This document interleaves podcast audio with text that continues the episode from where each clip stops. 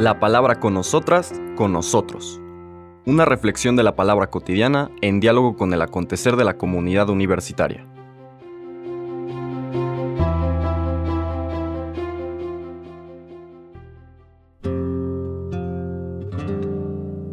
Hola, buenos días. Bienvenidas, bienvenidos a la palabra con nosotras, con nosotros. Hoy martes 23 de enero seguimos nuestro recorrido de la tercera semana del tiempo ordinario, dedicada en este tiempo a San Marcos. Seguimos el capítulo tercero. Ahora vamos a leer los versículos 31 al 35. Es lo que viene inmediatamente después de lo que escuchamos el día de ayer.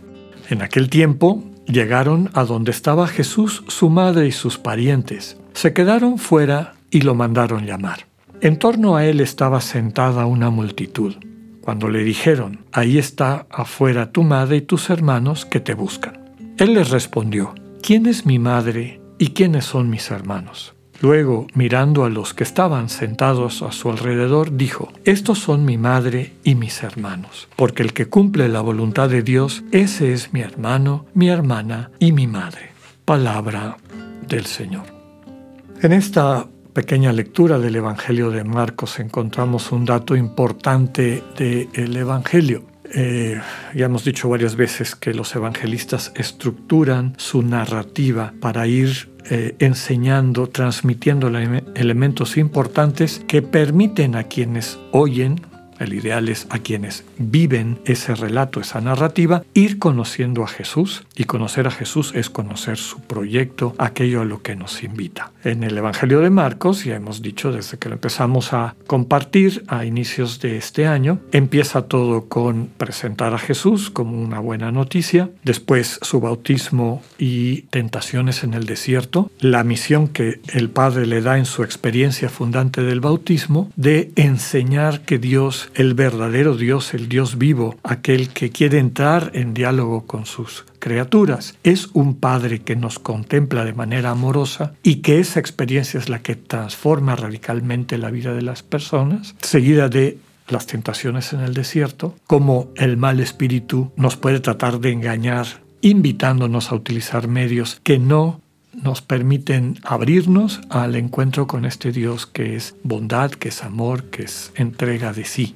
El uso del poder, el uso del dinero, el uso de la violencia o de la imposición de nuestro punto de vista sobre las otras personas es una tentación permanente. Después de esta presentación nos pone a Jesús en medio de su vida pública, curando, sanando, transformando la vida de las personas. Y al mismo tiempo empieza a subrayar en su interacción aquellas prácticas o conceptos, ideas, eh, sobre todo formas de entender la religión que contradicen el proyecto de Dios, tal como el propio Señor Jesús lo ha vivido y lo quiere transmitir. Y ahí empiezan los problemas, ¿no? Empiezan los malos entendidos, empiezan las críticas a Jesús porque se va apartando de algunas de estas prácticas que quienes las seguían les parecían que eran fundamentales. Ya veíamos que en estas controversias, en el fondo, no está en ocasiones en duda si Jesús tiene poder o no, sino quién tiene la autoridad para controlar o no controlar ese poder. Finalmente es una lucha digamos, de poderes. Sienten que en Jesús hay alguien que está socavando su manera de entender el mundo, se sienten afectados por eso y desde luego reaccionan. Veíamos cómo hubo una, un parteaguas cuando el Señor, de alguna forma cansado de estar tratando de incorporar estas autoridades y ver que no se abren al encuentro de este Dios que viene a invitarles a un camino diferente, un itinerario diferente para la formación del reino, es decir, de este conjunto de personas que teniendo a Dios como centro de su vida construyen una comunidad, cuando el Señor ve que hay esta cerrazón radical, toma esta decisión de refundar al Israel, y ahí nos quedamos la semana pasada. ¿Y por qué traigo todo esto al cuento? Porque en la lectura del sábado, que fue muy breve, no nos tocó a nosotros, porque no tenemos eh, podcast el sábado, aparece la familia del Señor. Y esto nos permite entender por qué aparece nuevamente en la lectura de hoy. Dice esa lectura del sábado que eh, era tal cantidad de gente la que rodeaba a Jesús que a él y a sus discípulos les quedaba poco tiempo inclusive para comer, se quedaban sin comer. Dice la lectura que la familia se entera y van a buscar a Jesús porque piensan que está fuera de sí, es decir, que se ha vuelto loco. Llama la atención cómo, bueno, desde luego nosotros tenemos, podríamos decir, una visión de alguna manera matizada por cientos de años de tradición para tratar de entender sobre todo la relación de Jesús con su madre, con María, y el papel que María ha tenido en el misterio de la salvación que a veces nos lleva a no entender que en muchas ocasiones no quedaba claro a su entorno más cercano recordemos a sus contemporáneos que en Lucas terminan casi queriéndolo matar, sino también a sus familiares. Aparece en este texto, aparece también en, el Evangelio de Juan, cuando los cercanos a Jesús en uno de sus viajes a, Jerusalén, pues como que lo animan a que finalmente ya diga quién es y qué es lo que debe de ser.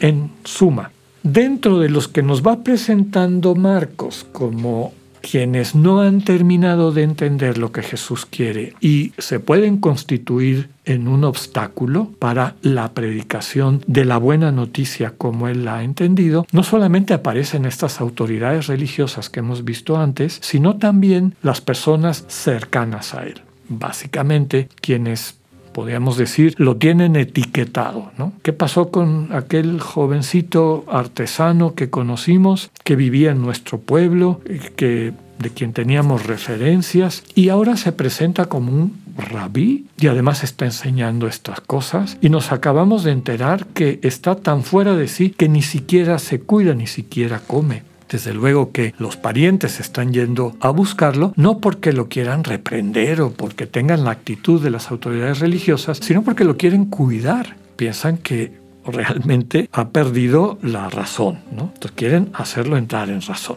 Bueno, lo que nos enseña esta lectura, sobre todo la segunda parte, son varios elementos. Primero que nada, que el proyecto de Dios toma preeminencia sobre todas las consideraciones humanas el reino de Dios incorpora a todos los seres humanos. Referentes importantes, sobre todo en espacios formativos, como puede ser la familia nuclear, papá, mamá, el entorno, los hermanos, etc., no pueden ser presentados como absolutos ni como referentes fundamentales de quienes son ciudadanos del reino. La familia del reino es infinitamente más grande que la biológica. Finalmente, otro mensaje importante de la lectura del día de hoy es quién es mi madre, quiénes son mis hermanos, utilizando la simbología de estas relaciones intrafamiliares, quiénes son los que viven más cerca de mí. ¿Quiénes son los que comparten mi cotidianidad? Que es lo que normalmente pasa en estas familias nucleares, ¿no? ¿Quiénes están todos los días conmigo? Y por eso, mirando a quienes están alrededor de él, es decir, a quienes han optado por ser parte de este nuevo pueblo, de este nuevo Israel, él subraya, estos son mi madre y mis hermanos. Estos son los que han optado por estar cerca de mí, compartir la vida conmigo, cumplir la voluntad de Dios, que es lo que estoy yo buscando, la construcción de una comunidad, de una comunión centrada en el amor que Dios nos enseña desde su presencia amorosa. Esos son el hermano, la hermana, la madre del Señor, es decir, quienes viven con mayor intimidad con Él. Que podamos entender esto y vivirlo a plenitud. Que tengan un buen día, Dios con ustedes.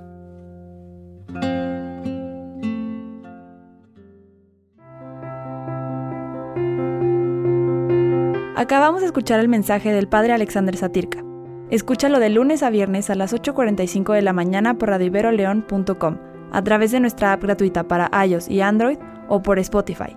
Esta es una producción de Radio Ibero León en colaboración con el ITESO, Universidad Jesuita de Guadalajara.